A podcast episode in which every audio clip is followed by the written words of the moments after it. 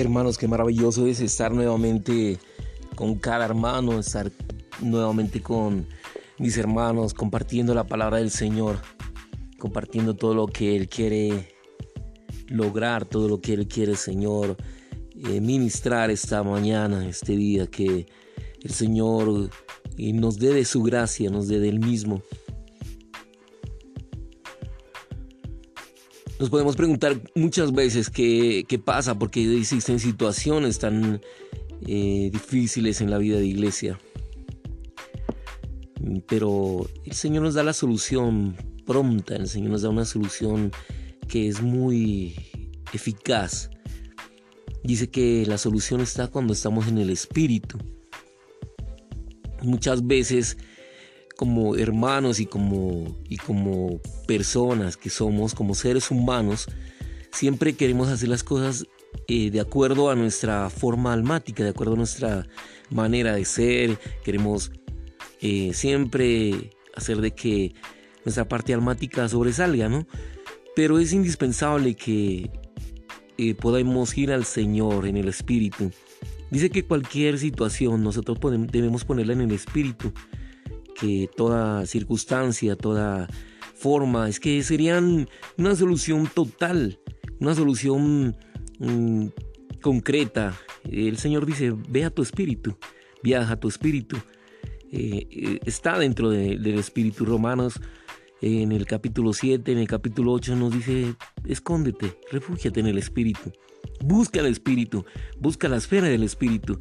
Si tienes ganas de, no estar paciente, de estar impaciente, y hay situaciones, obras, peleas, hay discusiones, ve al espíritu.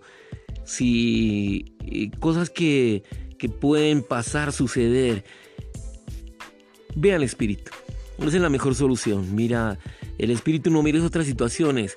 Eh, aún no intentes eh, leer versículos o leer cosas de que están en, lo correcto, lo, en la paciencia o en lo correcto de amar a tu esposa, a su esposo o en lo correcto del amor. Y el Señor nos dice que vayamos al Espíritu. Esa es la, esa es la clave, esa es la, forma de cómo nos introducimos en, el Espíritu, invocándole. Cada vez que le invocamos el precioso nombre del Señor, eh, viene y acude con todo, con todo lo que el Señor ganó esa persona maravillosa. Hay himnos muy preciosos en los cuales el Señor dice que es una persona muy maravillosa, que es una persona cordial, amable, amante, muy romántico en nuestro Señor, nuestro Padre, el cual eh, pasó por todas estas situaciones, ¿no? Y pasa por situaciones difíciles y pasó por situaciones en las cuales eh, tuvo que utilizar y nos da esa arma que es el espíritu. Y cuando vamos al espíritu él mismo empieza a actuar, él mismo empieza a manejar las situaciones. Cuando usted va al espíritu eh, aún la forma en que mira, que ama eh, su familia, ama a su esposo, ama a sus compañeros, ama a la iglesia, ama a los hermanos es muy diferente cuando está en el alma. Y muy diferente cuando está en el espíritu hermano. Cuando está en el espíritu es algo que, el Señor mismo está amando, que el Señor mismo está viniendo, está guardando y está eh, Él mismo actuando de una manera muy, pero muy, muy gloriosa. Eh, vamos a... El Señor nos regala esta mañana, dice 2 de Corintios 8:14, sino de que en este tiempo, con igualdad, la abundancia vuestra, vuestra supla la escasez de ellos, para que también la abundancia de ellos supla la escasez vuestra, para que haya igualdad. Como está escrito, al que recogió mucho, no le sobró, y al que poco, no le faltó. En 2 Corintios 8, 12, 15, Pablo dice que debemos dar lo que tenemos voluntariamente. A los que recogieron mucho no les sobrará y a los que poco no les faltará.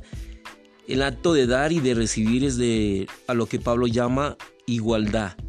La igualdad consiste en que lo que se tiene es propiedad común, aunque al respecto hay diferentes maneras de llevarlo a la práctica. Debemos recordar que el principio divino es la igualdad. Incluso en el Antiguo Testamento existía ya el principio divino de distribuir equitativamente las riquezas. A los judíos no se les permitía que se despojaran de sus propiedades para siempre. En el año del jubileo se devolvían todas las posesiones al dueño original.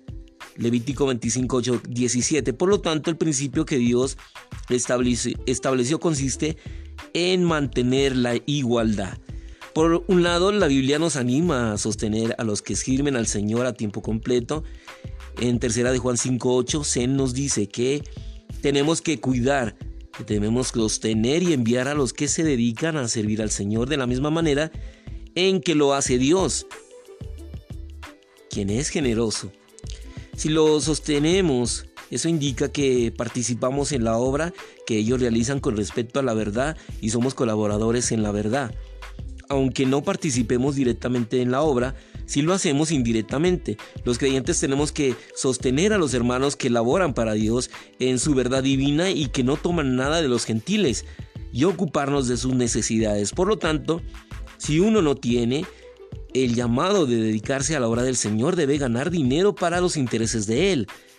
No trabaje solamente para sostenerse a sí mismo, sino también para sostener a los que laboran para el Señor a tiempo, a tiempo completo. Incluso las esposas de los que sirven a tiempo completo pueden trabajar para sostenerlos a ellos y otros colaboradores si es posible. Este servicio lo bendecirá el Señor abundantemente. Los que siguen en su trabajo, profesión o negocio con el fin de ganar dinero para los intereses del Señor, sigan ahí para sacar el oro del mundo. Cuando los israelitas salieron de Egipto se llevaron consigo el oro de allí. Éxodo 11.2.3, 12.35.36. La mina de oro se halla en Egipto. Algunos deben trabajar continuamente allí para extraer el oro y otros deben dejar su trabajo, profesión o negocio con el fin de predicar y enseñar la verdad evangélica. Aunque estos tienen que sostenerse de alguna manera, no nos gustaría verles obligados a hacer en tiendas como lo hacía Pablo en Hebreos 18.1.3. Eso sería una vergüenza para los demás. Si yo hubiera sido contemporáneo de Pablo, habría ido a todas las iglesias para decirles que era una vergüenza, que no tuvieran comunión con el apóstol Pablo, es decir, que no contribuyeron con migas al progreso del Evangelio. Filipenses 1.5 fue una vergüenza que se vieran obligados a regresar a Egipto con sus colaboradores para obtener el oro. Debemos recalcar que todos los santos debemos dedicar todo nuestro tiempo al Señor, aunque en diferentes funciones. Algunos tienen la función de predicar el Evangelio, enseñar la verdad, ministrar vida a los que buscan al Señor y por ende no tienen el tiempo para preocuparse del sustento. Así que necesitan que otros los sostengan. Por lo tanto, muchos de nosotros debemos permanecer en nuestros trabajos, profesiones o negocios para ganar dinero. Es muy importante tener comunión para extender el Evangelio, es decir, para el progreso del Evangelio.